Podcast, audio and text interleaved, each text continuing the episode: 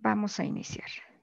Bueno, pues antes de que, de que, de que comencemos, déjenme decirles que una de las heridas que provoca la dependencia emocional es la herida del abandono. ¿Cómo se forma esta herida o por qué decimos que es una herida? Porque definitivamente se forma una, una fractura o hay una ruptura en las personas cuando nos sentimos abandonados. ¿sí? Es muy difícil para nosotros o para cualquier tipo de ser humano lidiar con este sentimiento de abandono. Entonces, el capítulo de hoy así se llama, la herida del abandono. Bueno, ¿qué pasa con un niño eh, que, que, siente o que, o que codifica a través de este abandono? ¿Sí? Esta herida, como todas las demás, o este esquema, podemos llamarlo también, se forma efectivamente en la infancia, cuando nosotros desde muy pequeñitos nos sentimos que no estamos teniendo toda la atención que necesitamos o que, eh, o que nos gustaría tener, ¿sí? Entonces, un niño que usualmente está solito, que no juega con sus pares, con sus, eh, con sus amigos, con sus hermanos, con sus padres también, pues es un niño que significativamente va a quedar una herida ahí y muy grande y que pues no vamos a, este, a poder subsanar de una manera tan fácil, ¿verdad? Entonces, vamos a comenzar diciendo que no son los más fuertes de la historia los que sobreviven, ni los más inteligentes, sino los más flexibles y adaptados a los cambios. Esto nos lo dice pues Charles Darwin cuando nos habla sobre la teoría, teoría de la evolución, ¿verdad? Cuando un niño eh, tiene eh, una, una vida donde no le ponen toda la atención de vida, donde los padres, los cuidadores, no le dan todo este soporte que este niño necesita, él tiene que hacer eh, que funcione de alguna manera. ¿Cómo es que nosotros en esta infancia tan, tan pequeña o tan chiquita, somos tan pequeñitos, ¿cómo es que podemos salir adelante de todo esto? Todos nosotros hemos tenido infancias difíciles. Yo no conozco una sola persona que no se haya quejado de algo, que no diga, es que yo en algún momento eh, me pasó esto, me pasó aquello. No importa la... Em, eh, el dinero que hayan tenido, no importa la escuela que hayan ido, de alguna manera todos somos marcados en nuestra infancia. Y nosotros vamos a codificar, acuérdense, con esta cuestión de las creencias que ya pudimos eh, también platicar, vamos a codificar según como nosotros seamos, nuestra personalidad, nuestra genética, todo lo que nosotros somos va a ser también a partir de la historia de vida que nos toque. Entonces, un niño que puede sobrevivir, que puede eh, ser más, más fuerte, es porque va a ser un niño más flexible y que se pueda ir adaptando a todos los cambios. ¿Ok? Hay dos tipos de abandono. El abandono físico y el abandono emocional. El abandono físico, bueno, pues nosotros podemos entenderlo de una manera muy sencilla, que es cuando dejan al niño solo, ¿verdad? Cuando no, eh, no hay alguien que tenga sus cuidados, que, que, eh, que, tenga la opción de proporcionarle esos cuidados al niño, lo que él necesita, su alimentación, su, eh, su ropa, ¿verdad? Su higiene, entonces ahí podemos estar hablando del abandono físico, ¿verdad? Cuando los dejan solitos.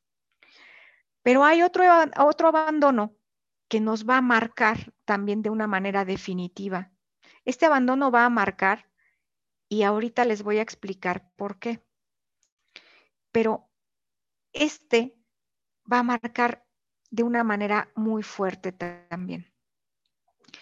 Fíjate que vamos a hablar del abandono emocional, la omisión permanente de respuestas a las señales. al llanto, a la sonrisa o a cualquier otra señal. Una persona que, eh, que sufre abandono emocional no siempre va a ser eh, una persona que sea abandonada físicamente, ¿sí? Va a ser definitivamente una persona que cuando necesite a sus padres no los encuentre. Entonces, estamos hablando que eh, puede ser que al niño no esté abandonado como tal. Estamos hablando, no, no tiene que estar abandonado así, que lo hayan dejado en una cuna y que lo hayan aventado al río, no.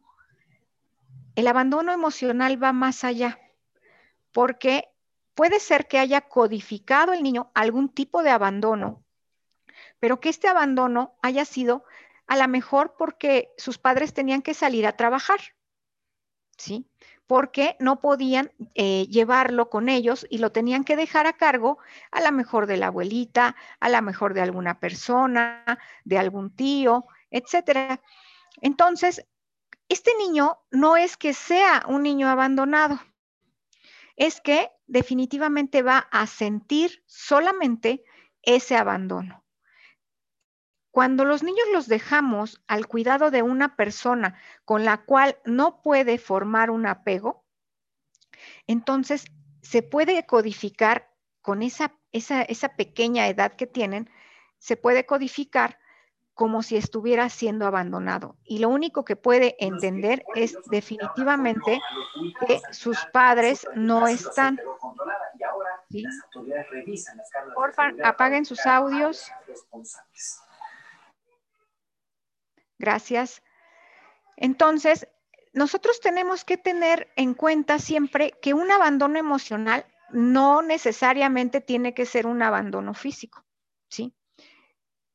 Si, por ejemplo, los padres estuvieron enfermos, si los padres no pudieron eh, tener el cuidado del niño, lo dejaban al cuidado del hermano mayor, al cuidado de la abuelita, y no encontraba esa respuesta que el niño necesitaba para sus emociones.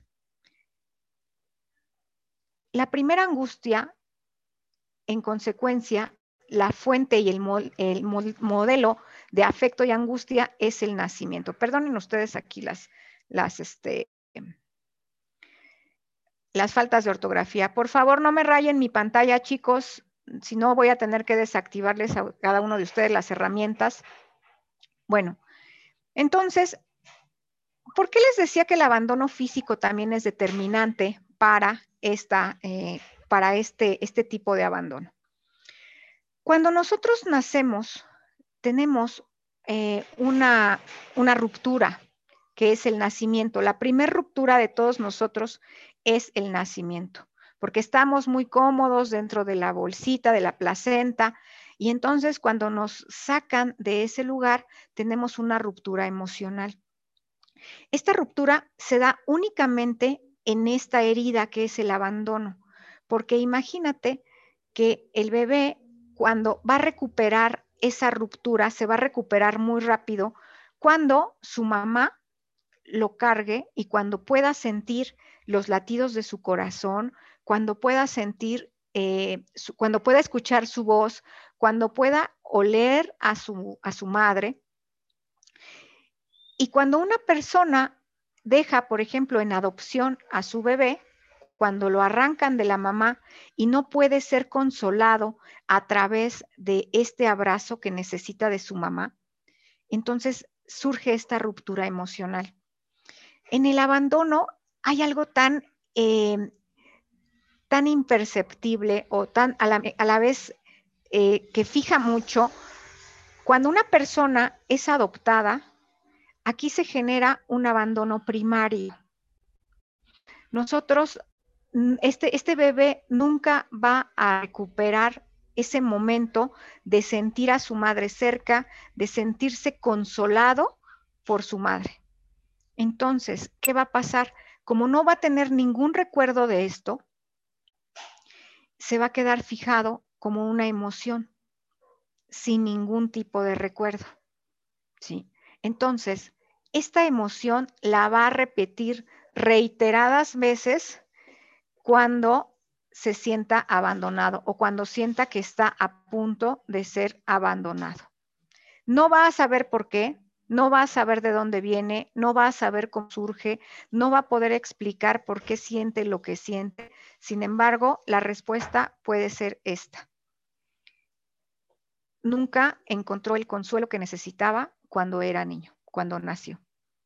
Y definitivamente se va a marcar el abandono. Entonces, podemos hablar que el abandono físico eh, en la infancia, cuando son ellos eh, recién nacidos, también va a marcar un abandono emocional, pero que eh, de una manera tan, tan este, significativa que no genera ningún recuerdo. Él no va a recordar nada porque no tiene ningún tipo de pensamiento. Cuando nosotros vamos a generar emociones, siempre vamos a tener pensamientos con esas emociones. Sin embargo, en el abandono va a ser siempre fundamental que este, aquí no, este es una emoción que no, va a tener ningún recuerdo. Ustedes perdonen a toda mi tribu que es bien escandalosa, ya saben, que no, no saben estar calladitos. Entonces, eh, vamos entendiendo cómo este abandono, pues definitivamente al momento de nacer, se fija como una emoción sin ningún tipo de pensamiento, ¿verdad? Pero va a marcar de manera definitiva al hijo. Ahora, imagina una persona que aunque sí haya tenido a sus padres, sus padres no lo escuchen, sus padres no le generen un apego seguro. ¿Qué quiere decir un apego seguro? El niño necesita sentir ese apego, necesita apegarse a su madre y a su padre para poder sentir seguridad para que esa misma seguridad lo ayude a ser fuerte y a, ir haciendo nuevas cosas. Si un bebé se siente seguro o un niño pequeño se siente seguro, entonces va a poder realizar actos diferentes como por ejemplo gatear, querer ir hacia su madre, desplazarse, después caminar. Un niño inseguro va a ser difícil que pueda caminar. Eh, también al paso de su crecimiento va a poder expresarse con seguridad, poder pedir lo que es necesario para él. ¿Por qué? Porque tiene esa confianza que le otorga una buena comunicación, que le otorga el amor y sobre todo este apego a sus padres. Muchas veces con esta crianza que nosotros hemos tenido como mexicanos, como sociedad latina, eh, nuestros padres no, nos, no, no, eran padres que abrazaran, que apapacharan, que, que pudieran eh, besar, que pudieran decir te quiero, que pudieran expresar sus emociones. Entonces, no estaban eh, proporcionándonos este tipo de apegos. Incluso la forma de crianza puede ser distinta, ¿verdad? Porque decían o dicen los abuelitos o los papás, no lo cargues mucho porque se acostumbra a tus brazos y luego no va a querer que lo, no, no va a estarse quieto cuando tú no estés, ¿verdad? ¿Qué pasa con el apego de este bebé que necesita ser cargado, que necesita que lo apapachen, que necesita que lo hagan sentir completamente seguro. Acuérdense que hay una línea muy delgada también, ¿verdad? Entre el apego seguro y la sobreprotección. Entonces, si ustedes se van dando cuenta, nosotros hagamos lo que hagamos como padres, de todas maneras lo vamos a hacer mal, porque nos educan, pues no para el fracaso, pero la verdad es que nadie nos va a enseñar, como dicen, a ser papás. Si lo quiero mucho, porque lo quiero mucho y lo sobreprotejo. Si lo dejo llorar, porque lo dejo llorar y a lo mejor él se está sintiendo abandono. Entonces, no hay respuestas eh, concretas a nada, porque aparte, como te lo he venido diciendo desde la primera sesión, cada uno de nosotros va a codificar de una manera diferente, dependiendo de su personalidad, dependiendo de su genética, así también vamos nosotros a codificar. Entonces, hay otro, otro tipo de apego que es el apego inseguro. Y es cuando la figura, la figura de apego, o sea, nuestro padre, nuestra madre, nuestro abuelo o a quien nosotros eh, tengamos a nuestro cuidado y que necesitemos que venga a abrazarnos, a querernos, a cuidarnos, rechaza, ignora o castiga, provocando baja autoestima y baja autoconfianza. ¿sí? Si solamente lo están criticando, lo están rechazando o lo ignoran, ¿por qué? Porque a lo mejor solamente me dejaron para que yo lo cuide, pero eso no quiere decir que yo lo tenga que querer. Sí lo cuido, pero no tiene que decir que yo lo tenga que tratar bien. No quiere decir que yo lo tenga que tratar igual que a mis hijos. Eh, no sé, o sea, nos vamos dando cuenta que a veces la misma crianza que nosotros nos enseñaron, pues es, eh, está haciendo que tengamos apegos inseguros, ¿verdad? Hacer que la valía de nuestros hijos esté en función de, de cómo ellos se porten, ¿sí? Muchas veces nosotros le vamos repitiendo a los hijos, si te portas mal, nadie te va a querer, ¿sí? Nadie lo quiera, por favor, porque él se está portando mal. Entonces, le estamos dando a entender al niño que sus actos, de sus actos depende el amor que le vamos a tener. O lo estamos eh, amenazando con dejarlo solo, con abandonarlo. ¿Sí? Esos jueguitos que a veces nosotros solemos tener de te voy a dejar aquí para que te quedes con el Señor y te lleve lejos, Y que puede provocar, a veces nosotros eh, vemos cuando un niño le dicen eso y el niño se suelta en llanto, se suelta a gritar, se suelta histérico porque tiene terror de que lo vayan a abandonar y más con ese señor que va pasando. Y, lo único que podemos a veces atinar a decir es, ay, mira qué chillón, delicado, este, sensible, no seas chillón si estoy jugando. Son jueguitos que no sabemos cómo va a codificar tu hijo o los niños.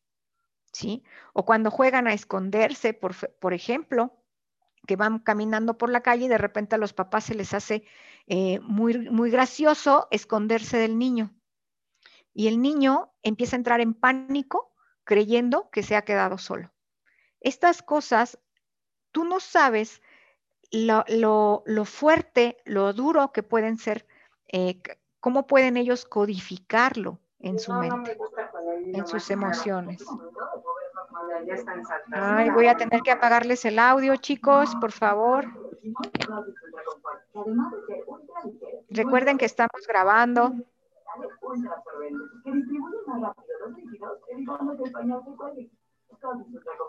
Mm, si no apagan su audio, los voy a tener que eliminar. Gracias. Bueno, el apego evitativo. ¿Cómo? Fíjate, este es muy importante que lo, que lo analicemos bien. El apego evitativo es que frente a la ausencia de madre, no se angustia. De una manera defensiva, el niño aprende a evitar el sufrimiento. Este apego evitativo es la desconexión de las emociones cuando me están, eh, como mi mamá no está, como mi mamá no, eh, no me hace caso, como mi mamá me grita, como mi mamá me pega, entonces voy a desconectar mis emociones para sentir, para evitar el sufrimiento. No tengo por qué sufrir esto. Y me desconecto. Se desconectan de una manera inconsciente, pero también de una manera permanente. Esta eh, esta nueva conexión no, surge de nuevo, o sea, no, no, vuelve a conectarse. En nuestro cerebro tenemos un área que, que es la que se encarga de las emociones positivas, por ejemplo, de la empatía, del amor, de la generosidad. Y cuando nosotros de manera inconsciente decidimos en la infancia desconectar esas emociones, esa es una desconexión tan poderosa que no hay forma de volverlo a conectar. Y este apego evitativo es el que forma el trastorno narcisista, del que después vamos a hablar en eh, nuestro siguiente programa, en nuestra siguiente sesión, que es uno de los trastornos que más afectan a los dependientes emocionales. Son aquellos que, hacen sufrir y que eligen de manera deliberada a un dependiente para hacerlo sufrir. Pero bueno, ese, esa es otra historia, pero este es justo el inicio de ese trastorno narcisista, el apego evitativo. El apego ambivalente son las manifestaciones de sufrimiento ante pequeños estímulos, rabia o sufriendo sin establecer contacto. ¿Cómo es este apego ambivalente? Bueno, voy a manifestar mi sufrimiento ante cualquier cosa. O sea, voy a ser de esas personas bien sufridoras hasta porque la mosca pasó. ¿Sí? Hasta porque no me quisieron dar eh, el juguete que está ahí y entonces voy a sufrir de manera desmedida por cualquier cosita. Y aquí surgen también los sufridores de alto nivel, ¿verdad? De alto rendimiento. Si no encuentras algo por qué sufrir o si no tienes nada hoy por qué sufrir, te lo inventas.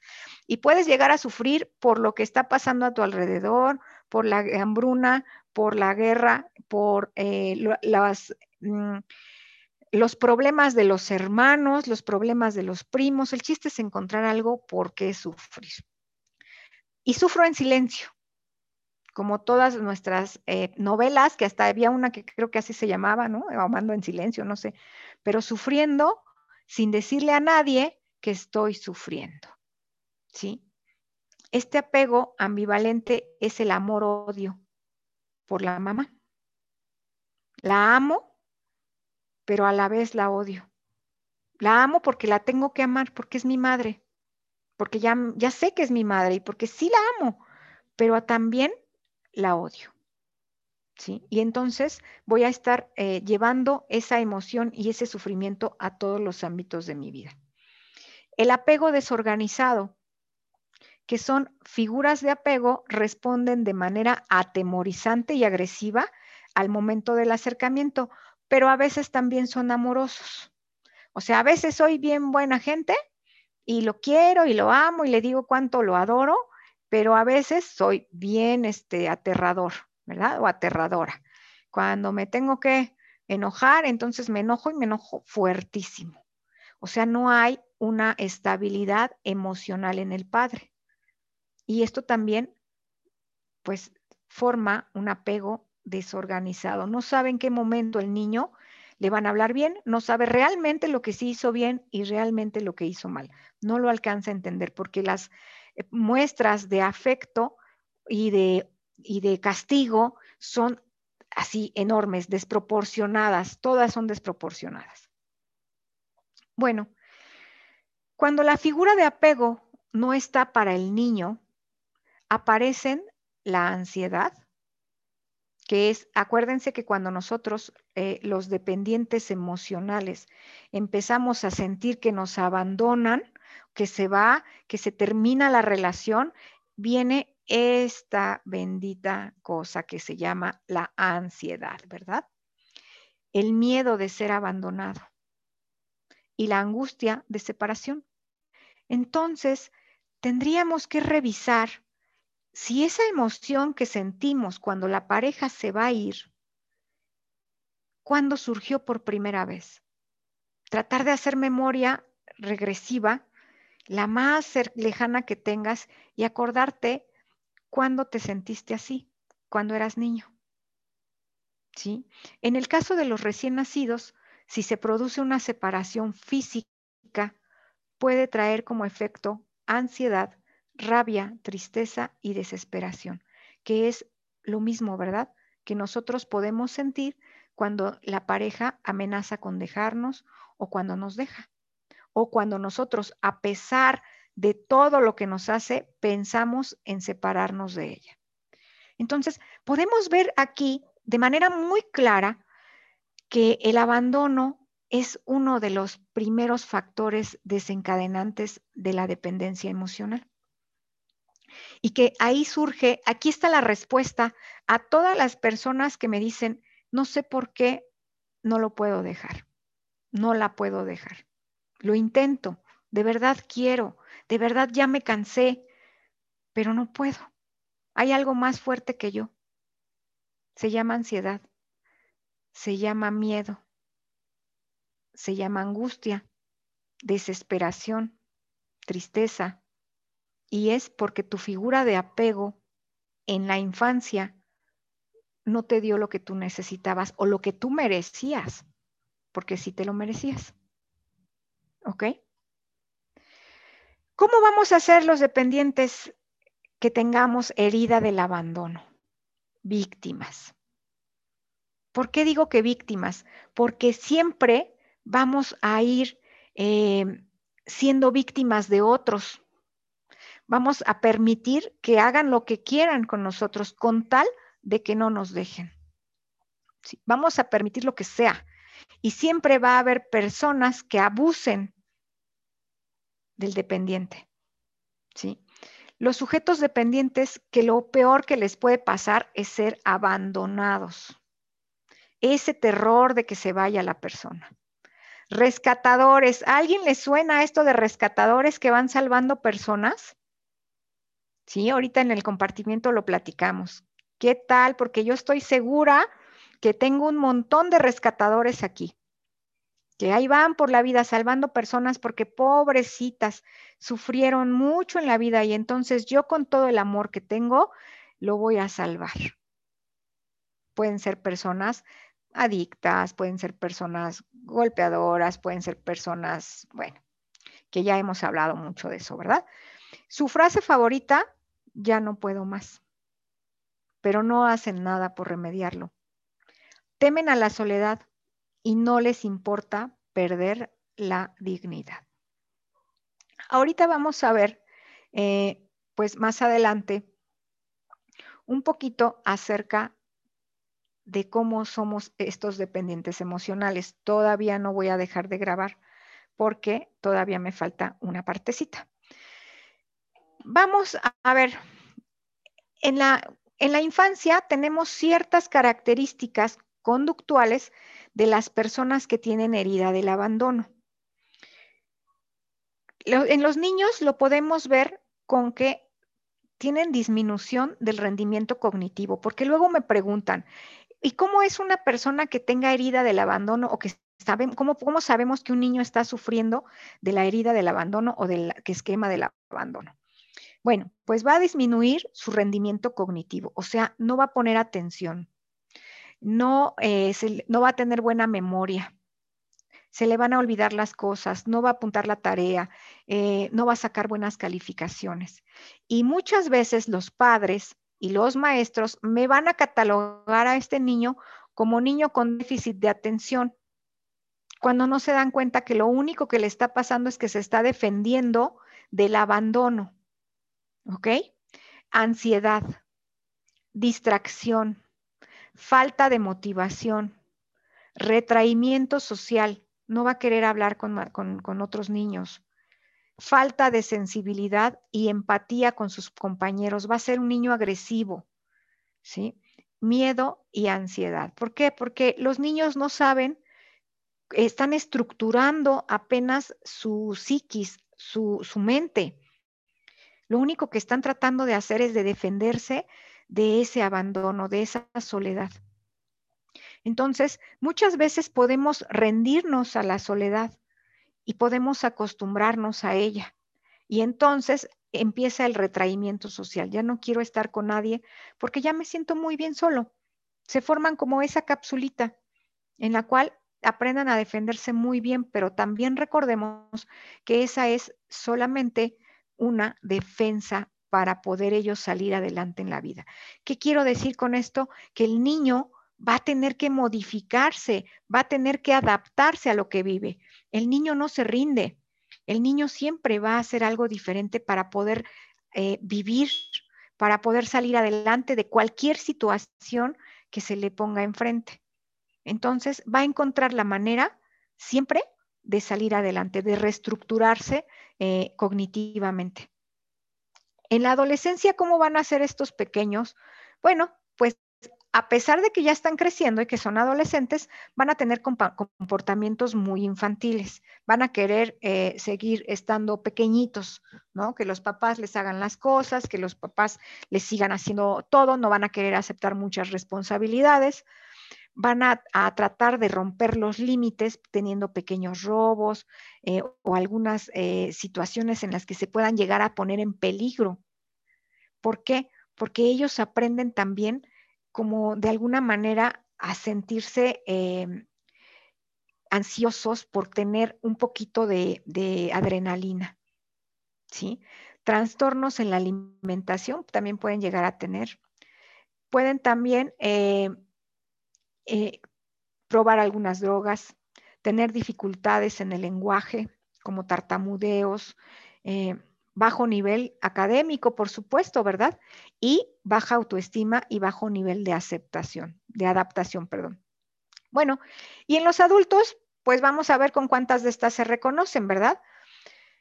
Fíjense bien, vayan apuntando, tomen nota, como siempre, con su cuadernito. Víctimas, También pueden ser unas víctimas perfectas, los que también en algunas formas se estén victimizando pueden ser dos tipos de víctima. El que siempre va a ser víctima de los demás, porque va a encontrar personas que, con tal de que no los deje, pues le estén, estén aprovechándose de él, ¿verdad? O se va a victimizar y entonces va a ser la persona víctima, todo el mundo le hace daño, todos están en contra de él, pobrecito, ¿verdad? O sea, hay dos, eh, vertientes de la víctima. Sujetos dependientes como habíamos dicho, que lo peor que les puede pasar es ser abandonados. Esas mujeres maravilla que tengo que quieren rescatar todo, ¿no? Que luego les, les dicen que son, este, pues, eh, no sé, alguna dependencia social porque andan agarrando lo que nadie quiere, ¿verdad? Todo lo que los demás ven como, qué horror, yo no me relacionaría con esa persona, los dependientes son los que más les gustan, ¿verdad? No pueden tomar decisiones por sí mismos porque requieren apoyo. Ya habíamos platicado de esta parte de la dependencia. Su frase favorita es, ya no puedo más. No pueden soltar. ¿Sí? También pueden llegar a ser medios acumuladores, ¿eh? De esas personas que no quieren tirar nada. No puedo soltar las cosas de la infancia porque son mías, son mías, no, no puedo soltar no suelen ser tan líderes porque se auto boicotean, solitos están diciéndose a cada rato que ellos no, no lo merecen, que no van a poder, que ellos no son así. Temen a la soledad y no les importa perder su dignidad, toleran lo que sea con tal de que no se vaya la persona. No pueden cerrar ciclos. ¿Qué trabajo cuesta que den el carpetazo y digan, hasta aquí, se acabó, no más? Es una batalla enorme. La emoción que más sienten, que, por más tiempo prevalece, es la tristeza. Pero también hay una máscara que se pone el dependiente. ¿Para qué? Para poder salir adelante, como ya les he dicho. El dependiente siempre, el perdón, el abandonado siempre se va a poner una máscara para poder eh, sobrellevar esa vida. Y la máscara es eh, una persona que no se identifique con la autoridad, el rebelde o la rechaza, ya que identifica que alguien autoritario es frío y lejano. Y eso es lo que ha vivido toda su vida. Entonces, eh, cualquier persona que se le presente con un nivel de autoridad no va a ser eh, algo que le agrade. Sin embargo, siempre va a buscar personas lejanas emocionales para que sean sus eh, parejas. Porque acuérdense que los padres nos enseñan a nosotros a amar y a ser amado. Yo amo a mi padre a pesar de que él eh, no me abrace. Yo lo amo a mi madre también, a pesar de que no me diga que me ama, a pesar de que mi mamá es seca, a pesar de que es que a mí no me enseñaron a abrazar, pero así los amo. Entonces, van a buscar parejas que sean lejanas emocionales, que tampoco abracen, que tampoco les digan cosas bonitas, que no, le, que no sean emocionalmente generosos. ¿Por qué? Pues ahí está la respuesta, porque así son tus padres, así te enseñaron a amar. Pero de alguna manera, este amor también es un poco de odio, ¿verdad? Porque te hubiera gustado que fuera distinto. Sin embargo, sí vas a tolerar muy poco lo que te represente esa frialdad, como las autoridades. Sienten unión hacia su madre, pero a la vez se sienten responsables de cuidarla. También aquí mis, mis queridos abandonados, siempre son los que se van a quedar a cuidar a la mamá. Ellos no van a ser capaces de abandonar a los demás, porque como ya los abandonaron a ellos y ellos saben lo que se siente, entonces yo no puedo abandonar a otra persona. Y a mi madre, menos, ¿verdad? Le cuestan los cambios, la muerte, la separación, incluso bajar de peso.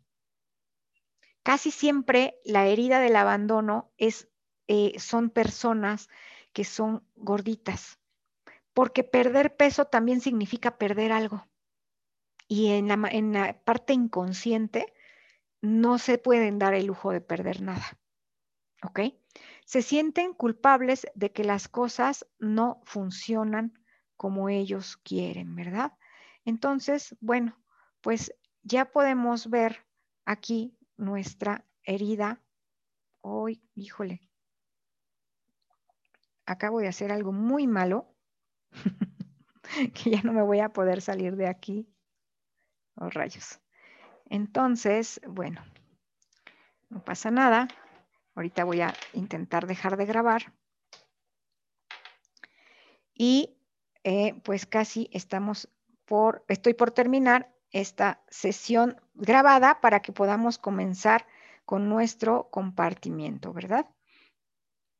Entonces, déjenme. Mm,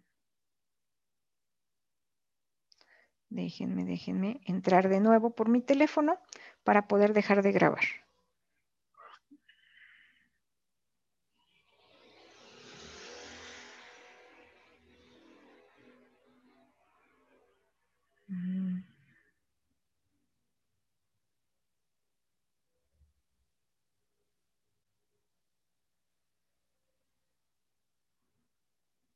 Ok. Muy bien.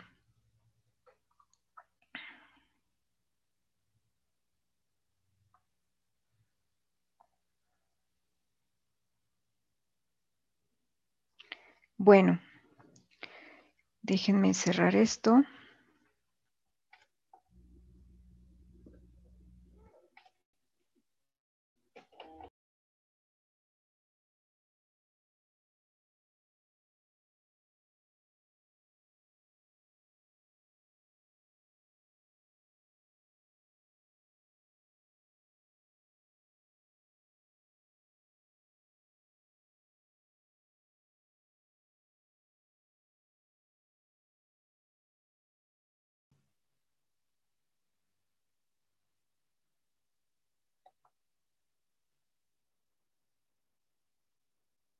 Mm.